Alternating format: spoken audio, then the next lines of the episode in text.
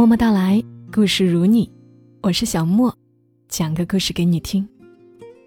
本期故事呢，不是真实的，也没有一个郑重的结尾，平平淡淡的，但是真的很适合睡前听一听。是那种很有余韵的故事，来自于作者洛瑞生，出自于他的公众号“生云楼”。故事的名字叫《胡公子》。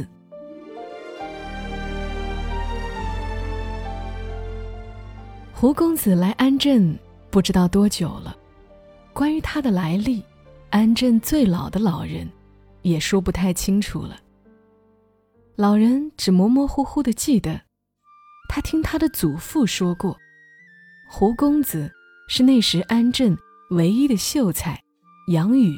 从江南游历回来，在路过齐华山的时候，捡到的小狐狸。听安镇的人说，奇花山是一座仙山，山上有仙人，凡人不可攀登。杨宇捡到小狐狸后，就收养在了家里，却不想这只小狐狸在一岁的时候，逐渐就有了人形。越大就越像人。在三岁的时候，已经和人类的孩子毫无二致了。秀才杨宇的妻子早逝，没有为他留下子嗣，杨宇也没有续娶，所以就将小狐狸当做了自己的孩子一样养大，教会了他读书写字，并给他起名为杨婷，字胡生。杨婷刚到安镇时，引起了很大轰动，人们好奇且恐惧着。但时日一久，好奇心渐退，也知道杨婷并无恐惧之处，所以也就视之如常了。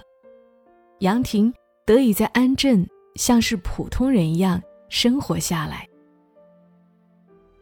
杨婷的样子总是二十来岁的样子。在那个老人的爷爷的记忆中，是二十几岁的样子。到这个老人也垂垂老矣时，杨婷的样子还是二十几岁。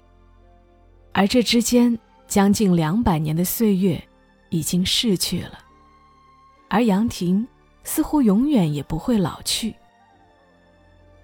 杨婷长到她永远保持的那个样子时，她俊美的让所有凡人。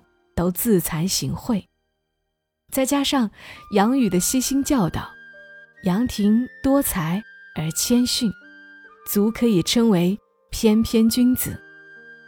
而这个时候，杨宇已经老迈了。他见到这个天人一般的儿子，心里滋味莫名。有一天，杨宇和杨婷通宵座谈。第二日，杨婷便收拾行李出门了。对于她的出行，安镇的人众口纷纭。有人说他是去游历山水的，也有人说他是去考秀才、考举人，甚至去考进士的。杨廷一出门就差不多十年，期间一次都没有回来过。安镇的人。差不多都忘掉了他。可是就在此时，杨廷却回来了。这次回来，他就再也没有离开。安镇的人惊讶地发现，出门十年的杨婷和出门时的样子一点都没变，而杨宇则老得不行了。杨婷回来，就是奉养他的人类父亲的。又过了几年，杨宇死去了，杨婷将他葬在离家不远的山上，之后则一人在杨家老宅闭门读书生活。和安镇的人往来越发少了，一般没事情时，是没人记得杨婷的。杨宇给杨婷留下了不少田产，但是在杨宇死后。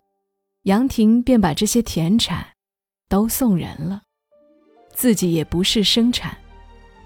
可是杨婷照样活得很好，有衣有食。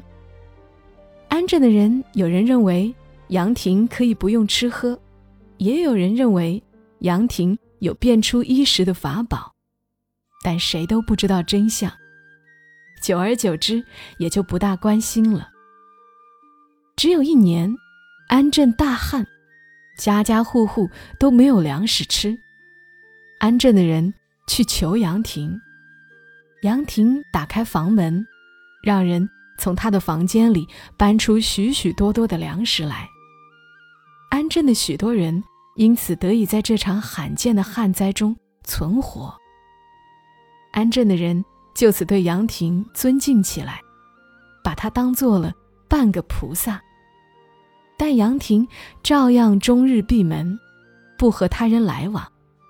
安镇的人也不敢去打扰。可是有一日，安镇的人突然发现，杨家老宅突然张灯结彩了起来。一去看，才知道杨婷竟然娶亲了。娶的女子，安镇的人谁也没见过，只见明艳照人，犹如天人一般。来的宾客。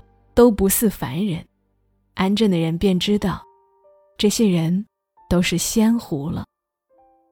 安镇的人老实善良，对此并不在意，反倒帮着杨婷张罗了起来，只把这次婚礼办成了安镇最盛大的一次婚礼。杨婷结婚后，才稍微和安镇的人多了一些交集，他的妻子。可爱而活泼，在家里总是待不住的，所以杨婷经常会携手他的妻子在安镇走走。旁人看到，都当作是仙侣，不敢打扰。他们竟然过得很快乐。听人说，杨婷的妻子来自于奇花山，奇花山上可接仙界，下可接地府。有天地灵气，在这里修行，很快就可以修成正果了。但是无人知道，杨婷的妻子为什么要中断自己的修行，来到红尘。曾经有个好事者，趁夜色潜入杨婷的宅子，想一睹狐仙的生活。但自他进入院子后，便觉得烟雾缭绕，似乎不在人间。他在烟雾中走了许久，终于见到一重重的琼楼玉宇，数都数不完。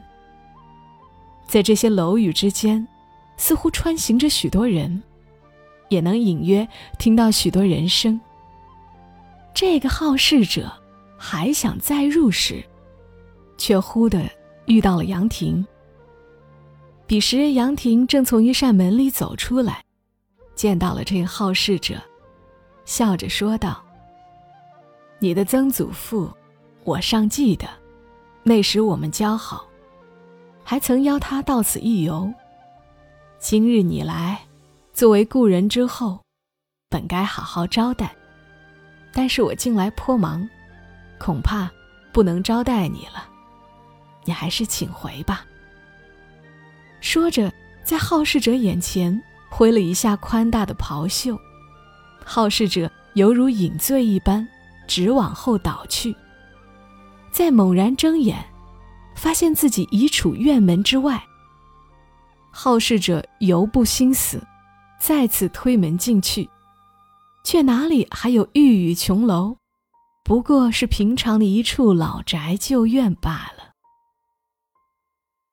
好事者只能恍然离开，将自己的所见所闻告诉诸人。初始人人不信，纷纷跑去观看，看到的却都是好事者第二次见到的那般，毫无怪异。久而久之，也就无人相信好事者了。时间越久，胡公子杨婷便越来越少有人关注，也越来越少有人记得。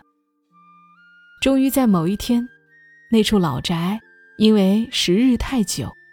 梁木腐朽难支，终于轰然倒塌。安镇的人纷纷前去观看。这时，关于胡公子的记忆又在安镇的人脑海里浮现了出来。他们虽然明白胡公子不可能被这倒塌的宅子掩埋，但终究不肯放心，还是细心的挖掘检查了一番，直弄到黄昏，才终究确认胡公子以及他美貌的妻子都不在。大家终究安心了下来。然而，偶然回想，便觉得心里。空落落的，似乎缺少了一些什么。大家都心知肚明，却都没有讲出来。他们都知道，胡公子走了。虽然平日里交集很少，但终究住在一个地方。胡公子默默地陪伴着他们生活了好多好多年，陪伴着他们生活了好几代人。现在突然就这么咬去，除非是草木，不然哪里能不伤怀呢？可是胡公子是何时离开的呢？大家都不知道，却是不知道，就越想知道。于是，他们中一个年纪很大的老者，忽然想起许多许多年前，那个声称见过仙界的好事者。此刻细细回想，越觉此人说的话是真实的。于是忙带人找当年那个好事者，费了许多周折后，终于找见了。而那个好事者亦是垂垂老矣。众人说明来意，那好事者已然昏聩，头脑不清了，话语缠夹，说来说去。总说不明白，众人将耳朵贴在他的嘴边，才稍微听清楚些。只听那好事者不断的说道：“成仙啦，成仙啦。”除此之外，别的话便一句不说了。众人都很莫名其妙，说的是谁成仙呢？但想来想去，都料定。成仙的是胡公子，于是众人更加心安，欣然离去。此后，安镇的人再也没有见过胡公子了。他想必真的成仙了吧？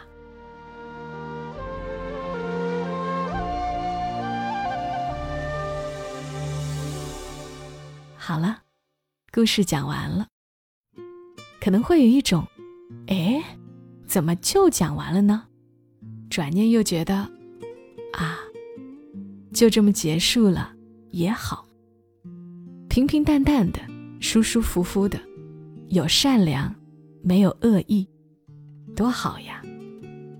如果你喜欢小莫读故事给大家听，记得帮我转发节目，转发、点赞、评论，都是对我的支持。这里是在喜马拉雅独家播出的《默默到来》，祝你一夜好眠。小莫在深圳，和你说晚安。